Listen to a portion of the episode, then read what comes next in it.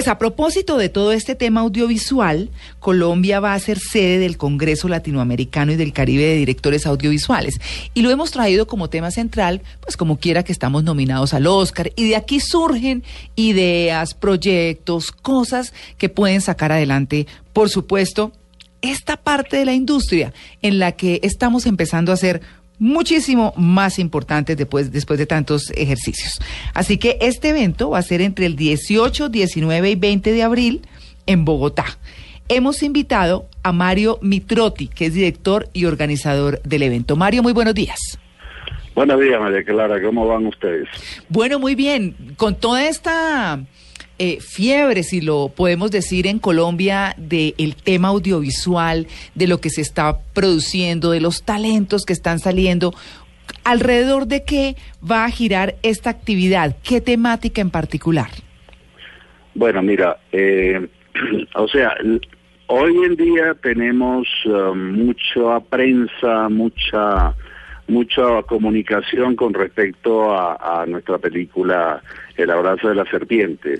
Pero no nos podemos olvidar que primero que todo, pues el cine colombiano tiene mucho tiempo y una cosa que es muy importante, eh, Colombia es el tercer país del mundo en producción de telenovelas y en exportación de telenovelas.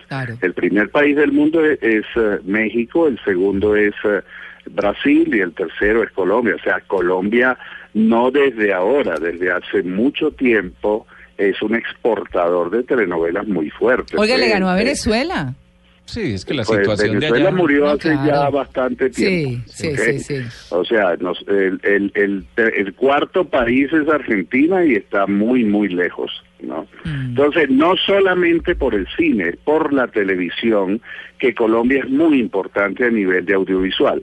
Entonces, eh, nosotros, directores audiovisuales colombianos, eh, desde hace tres años estamos tratando de que nos reconozca la Dirección Nacional de Derechos de Autor como sociedad de gestión para poder recaudar los derechos de autor de los directores audiovisuales colombianos en el mundo y en Colombia. Y no ha sido posible. Por lo tanto, CISAC, que es la, la, la, la FIFA de los derechos de autor, ¿no? Eh, decidió en, en noviembre en el Congreso en Beijing hacer el Congreso, por primera vez en Colombia se hace un Congreso de Derechos de Autor en Bogotá.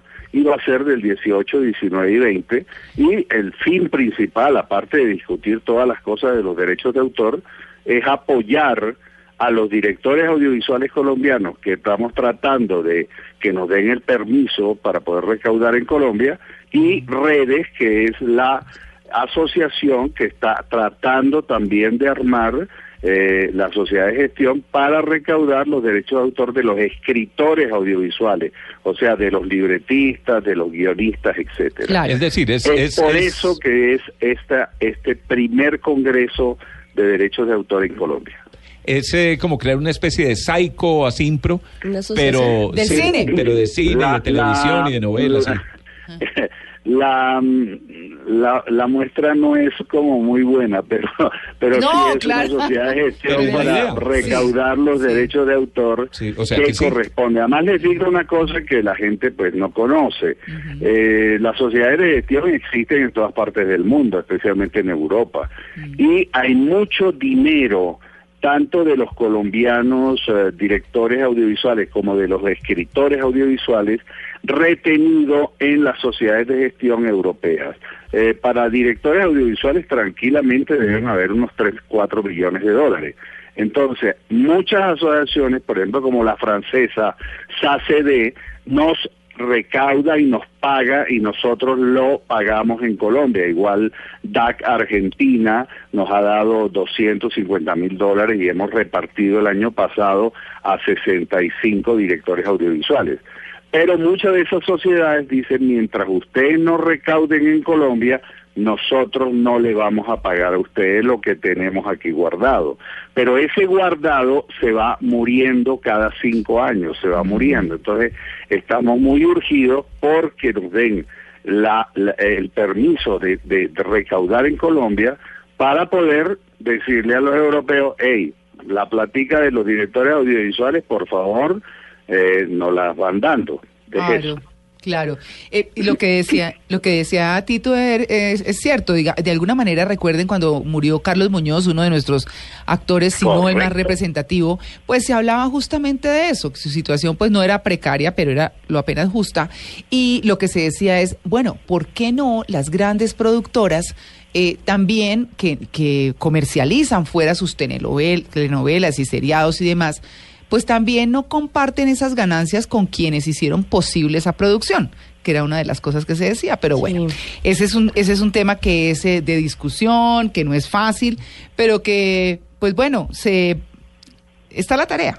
Sí, yo le preguntaría, sabiendo que viene, sabiendo, eh, perdón por el ejemplo, pero, pero a la hora de la verdad y más allá de si está bien manejado o mal manejado, lo de Saico es prácticamente lo mismo, ¿no? O sea, según lo que entiendo. ¿Cómo, ¿Cómo garantizar qué van a hacer para que no pase lo mismo que ha sucedido precisamente con Saico? ¿Cómo, vamos, ¿Cómo van a garantizar ustedes, en caso de que sea aprobado, la transparencia. que esa transparencia, que la plata sí llegue a quien corresponde, que el recaudo pues eh, sea como debe ser? Eh, ¿cómo lo van a hacer? ¿Cómo lo van a lograr? Porque la idea es muy bonita en un inicio, pero después claro, ¿qué? Claro, claro. O sea, toda eh, eh, reunión de seres humanos eh, está dispuesta a ser honesta o a no serlo, ah, ¿no? Entonces, pues también decimos, ah, es que en el Congreso todos son malos, eso es mentira. en el Congreso hay gente muy honorable. Mm, entre los partidos políticos, entre las fuerzas militares, entre la policía, todos tienen algo, somos seres humanos y a veces cometemos errores, ¿no? Suponemos que no los vamos a cometer, suponemos que tenemos un, una, un, un, unos comités de vigilancia muy fuertes que de golpe antes no habían. Entonces, pues estamos tratando de que las cosas funcionen. O sea, tenemos ejemplos, eh, por ejemplo, DACA Argentina, directores cinematográficos argentinos, es un ejemplo para si en todas partes del mundo como la super maravilla, los, las personas que tienen las mejores eh, contabilidades, que reparten la mayor cantidad de dinero a la mayor cantidad de directores, etcétera, etcétera. O sea, nosotros como los escritores audiovisuales queremos tener una sociedad de gestión. Eh, el ejemplo que acaba de poner eh, ahorita María Clara me parece muy bien. Le voy a decir una cosa. Julio Medina es un actor colombiano ya mayor que hizo su carrera muy grande en Hollywood eh, Julio Medina vive en Colombia muy tranquilo, recibe sus derechos de autor de Estados Unidos, recibe sus eh, residual, como los llaman ellos, ¿no? Y vive más o menos bien en Colombia, ¿no? Eh, Carlos Muñoz fue la superestrella, hizo grandes telenovelas, hizo grandes cosas, ganó todos los premios que tú quieras, todos los políticos se tomaron fotos al lado de él, y cuando se lo enterramos hace un mes, mes y medio, eh, había problemas, había problemas, ¿no? Entonces, eso significa, y además te quiero decir una cosa, los derechos de autor no lo pagan los productores, lo pagan los que exhiben las novelas, los que exhiben las películas. Esos son los que pagan muy poquito para cada, cada, cada director, lo que pasa es que como lo pasan tantas veces, se acumula un, un buen dinero, ¿no? Pero pero eh, eh, veamos esa esa situación. Eh, nadie le está diciendo a los productores deje una parte de su plata no es las televisiones del mundo, la, las cadenas de exhibición de películas, etcétera, etcétera.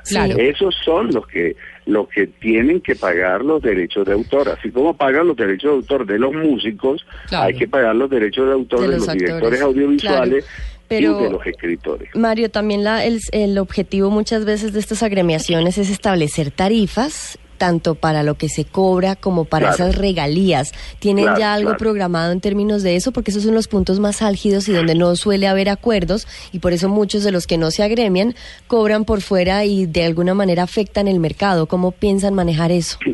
Sí, o sea, eh, la CISAC y nosotros formamos parte de la CISAC tiene las tarifas que son las que se usan en Francia, lo que se usan en Estados Unidos, lo que se usan en todos lados. O sea, eso no es un invento de cada sociedad de gestión. Eso está ya organizado en el mundo y son tarifas normales y, y hay que, eh, sobre cosas normales, no eh, inventarnos ahora que que cuando los taxis pasan música hay que cobrarles. O sea, son cosas normales. No, eso, eso, eso le iba a preguntar. Eso le iba a preguntar porque ya vimos cómo eh, Psycho eh, quiere cobrar a los buses por poner música, quiere cobrar a los taxis. Entonces no quiero, eh, no eh, quiero saber si, por ejemplo, en la flota Magdalena cuando ponen la película, de Jackie Chan, entonces también van a, Vicente Fernández. Vicente Fernández van a tener que cobrar también en un futuro. allá vamos a llegar o no. El señor que tiene el restaurante, el señor que tiene la tienda y tiene prendido el televisor y está pasando una,